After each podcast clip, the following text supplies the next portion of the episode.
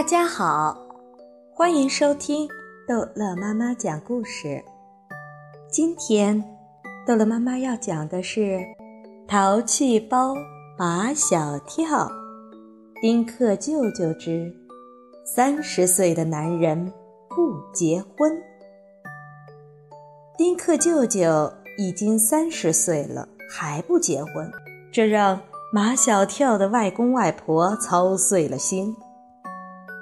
外公外婆的三个儿女都很有出息，有出息的人都比较忙，没有闲工夫来听两个老人唠唠叨叨，所以外公外婆心里有什么话都对马小跳讲，因为马小跳有的是闲工夫。如果有他爱吃的东西，他也有耐心听他们讲。马小跳。每周去看望一次外公外婆，这一天对外公外婆来说就是他们的节日。他们会在几天前准备好各种各样马小跳爱吃的东西，隆重的招待马小跳。马小跳一边吃，一边听他们唠唠叨叨。马小跳，你说你舅舅？三十岁了，为什么还不结婚？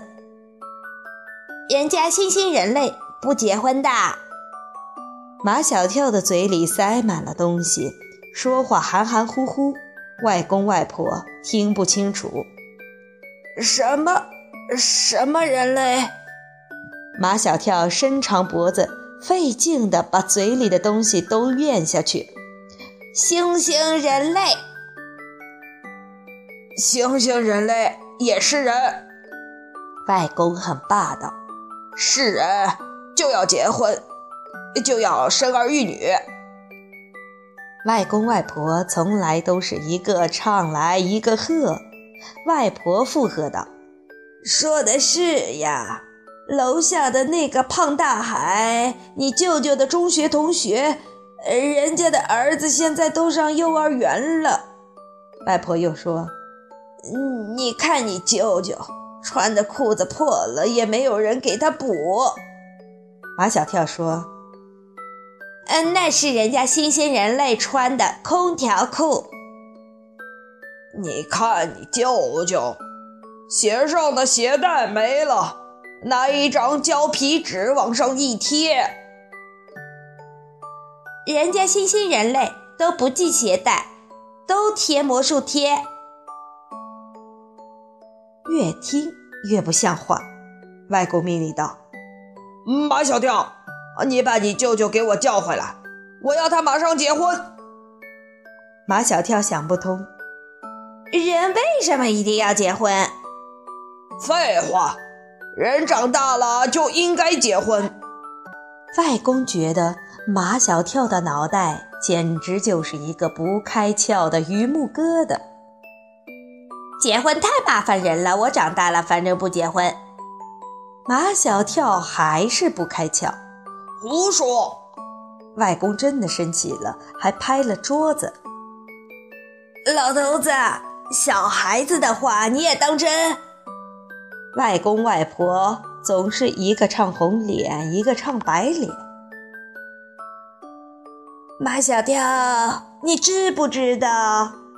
结婚的好处多着呢，马小跳问：“有什么好处？”外婆笑眯眯地说：“比如说，如果你舅舅结了婚，你就会多一个舅妈，以后呢还会多一个小弟弟或小妹妹。”马小跳想：多一个舅妈，过年的时候就多一份红包。嗯，不错。再想以后还会多一个小弟弟或小妹妹，是婴儿的时候可以像玩具一样的玩他们；长大一点，可以像小狗那样在地上跑来跑去的时候，还可以使唤他们，叫他们做这个做那个。哎，也不错。这样看来，丁克舅舅结婚对马小跳是有好处的。马小跳和外公外婆结成了统一战线，要丁克舅舅结婚。那么，丁克舅舅找一个什么样的人结婚呢？外婆说：“找一个漂漂亮亮的女孩子。”外公说：“找一个文文静静的女孩子。”外婆说：“找一个心地善良的女孩子。”外公说：“找一个知书达理的女孩子。”不得了！马小跳叫起来：“丁克舅舅要找四个女孩子结婚吗？”马小跳，你净胡说！这次是外婆生气了。本来就是四个嘛！马小跳板着手指头：“一个漂漂亮亮的女孩子，一个文文静静的女孩子，一个心地善良的女孩子，一个知书达理的女孩子，加起来不就是四个女孩子吗？”有这样的宝贝外孙，外公外婆哭笑不得。我们希望你舅舅找一个漂漂亮亮、文文静静、心地善良、知书达理的女孩子结婚。马小跳听明白了，这个人，哎，我觉得像林老师。林老师是谁呀？林老师就是你们想要找的人。马小跳振奋起来，就让林老师跟丁克舅舅结婚。